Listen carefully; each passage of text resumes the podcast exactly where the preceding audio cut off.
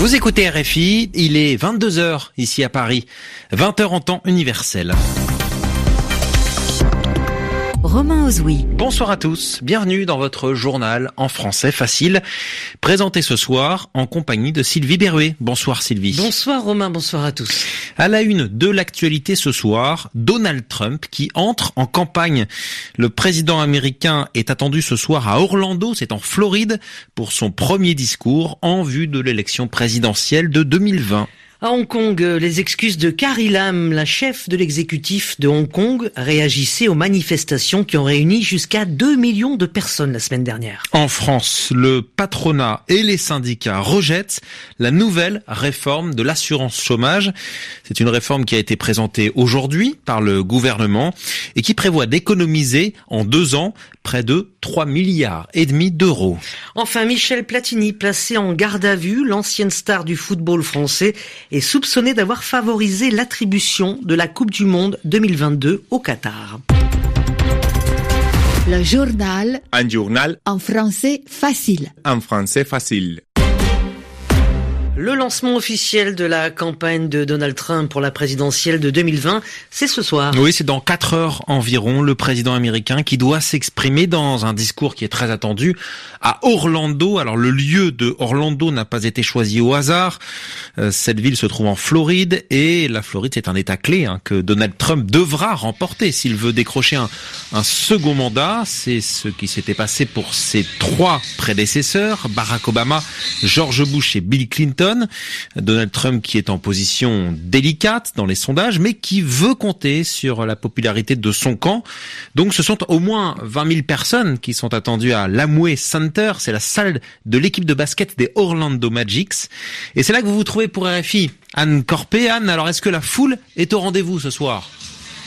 Et oui, Romain, les rangées de la salle de basket d'Orlando se remplissent rapidement. En musique, vous l'entendez sûrement derrière moi, des centaines de personnes patientent déjà debout juste devant le podium où le président viendra s'exprimer d'ici 4 heures et dehors.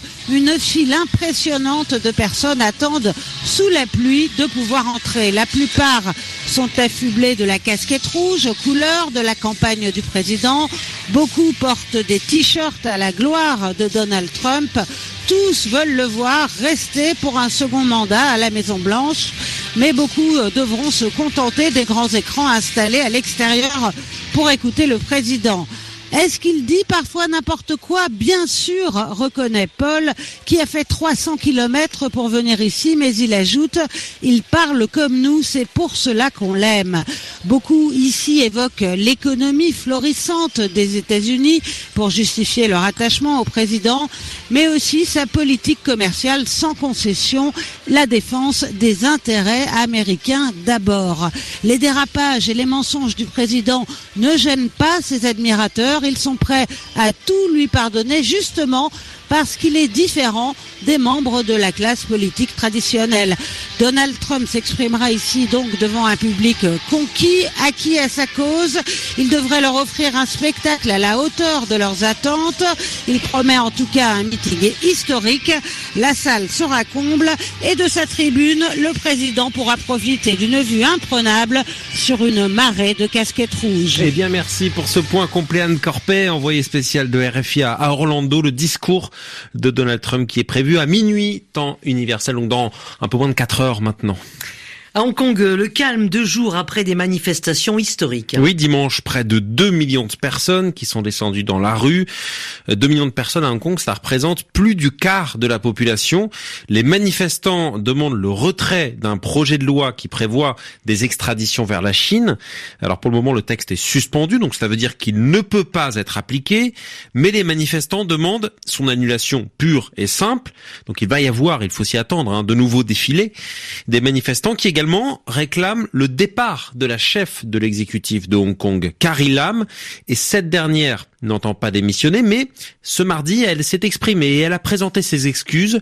Elle reconnaît que son projet de loi a pu heurter la population. Je propose d'écouter Carrie Lam. Les inquiétudes apparues ces derniers mois ont été causées par les défaillances du gouvernement. Je me dois d'en endosser la plus grande part de responsabilité. Cette situation a entraîné des controverses, des conflits et provoqué de l'angoisse au sein de notre société. C'est pour cette raison que je veux présenter au peuple de Hong Kong mes excuses les plus sincères. Ce texte ne sera pas représenté au Parlement si ces peurs et ces angoisses ne peuvent pas être surmontées. Si ce projet de loi n'est pas examiné d'ici le mois de juillet 2020, il expirera et le gouvernement acceptera cette réalité.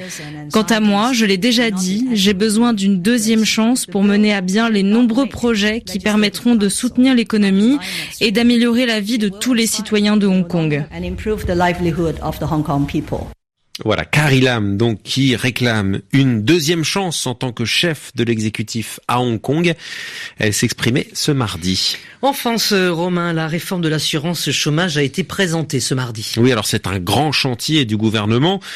Les objectifs sont ambitieux. D'ici 2021, économiser près de 3 milliards et demi d'euros et réduire le nombre de chômeurs de 250 000. Alors pour atteindre de tels objectifs, des mesures fortes sont prévues comme la mise en place d'un système de bonus-malus sur les contrats courts, c'est-à-dire des récompenses ou des pénalités selon le nombre de contrats courts utilisés par euh, les entreprises en France. Alors, cette réforme est rejetée en bloc par les partenaires sociaux, donc à la fois les syndicats et le patronat. Altine Lazage a recueilli des réactions. Les organisations syndicales considèrent cette réforme comme une injustice. Elles regrettent surtout le durcissement des règles d'indemnisation. Pour accéder à l'assurance chômage, il faudra travailler dorénavant six mois sur les 24 derniers mois. Yves Verrier, secrétaire général de Force ouvrière. On est en train de faire payer au système de protection sociale l'assurance chômage aujourd'hui, demain euh, la retraite, les échecs cumulés des politiques économiques en matière d'emploi et de chômage. Je pense qu'il n'y a que des perdants aujourd'hui et malheureusement les premiers d'entre eux sont les demandeurs d'emploi. Côté patronal, c'est le système de bonus-malus sur les contrats courts qui agace le plus. Geoffroy Roux de Bézieux, président du MEDEF. Sans nier qu'il peut y avoir dans certains cas euh, des abus, la réalité c'est que ça sera soit inefficace, soit au pire que ça découragera l'emploi. Donc euh, c'est une vision punitive de l'économie qui aura euh, très très peu d'effet. La CGT de son côté appelle à l'action. Un premier rassemblement est prévu le 26 juin devant le siège de l'UNEDIC.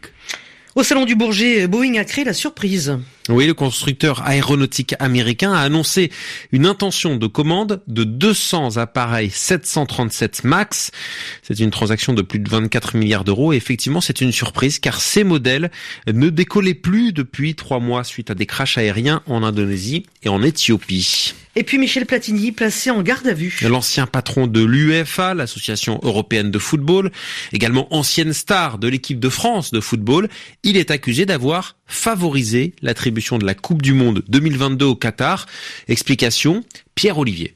Lors du vote pour l'attribution de la Coupe du Monde 2022, Michel Platini aurait-il donné sa voix au Qatar en échange de certains avantages? Pour le savoir, les magistrats s'intéressent notamment à un déjeuner secret organisé en novembre 2010 à l'Élysée, quelques jours avant le fameux vote. Autour de la table, le président de la République Nicolas Sarkozy, son bras droit Claude Guéant, Michel Platini, mais aussi l'émir actuel du Qatar Tamim Altani. Un déjeuner qui alimente les soupçons de corruption et d'interventionnisme d'État dans les affaires sportives.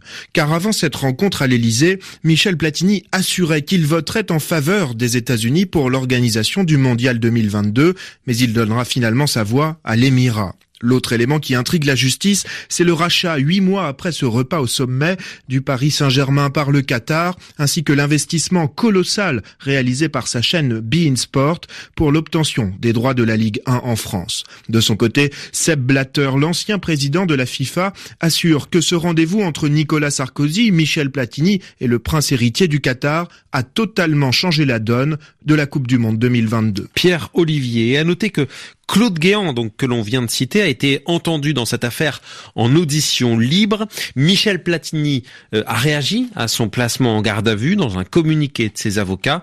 Il se dit totalement étranger à des faits qui le dépassent. Enfin, une information de tennis qui va vous parler. Sylvie, Roger Ah oui, Federer Roger. de retour sur les cours. Un peu plus de 15 jours après Roland Garros où le Suisse avait atteint les demi-finales. Il a réussi son entrée au tournoi de Halle en Allemagne. Tournoi de préparation à Wimbledon. Victoire en 2-7 face à l'Australien Milman. Merci d'écouter RFI. Fin de ce journal en français facile. Merci Sylvie Berruet. Merci à vous, Romain Ozoui. Merci Claude Battista qui était à la réalisation ce soir. Bonne fin de soirée sur RFI.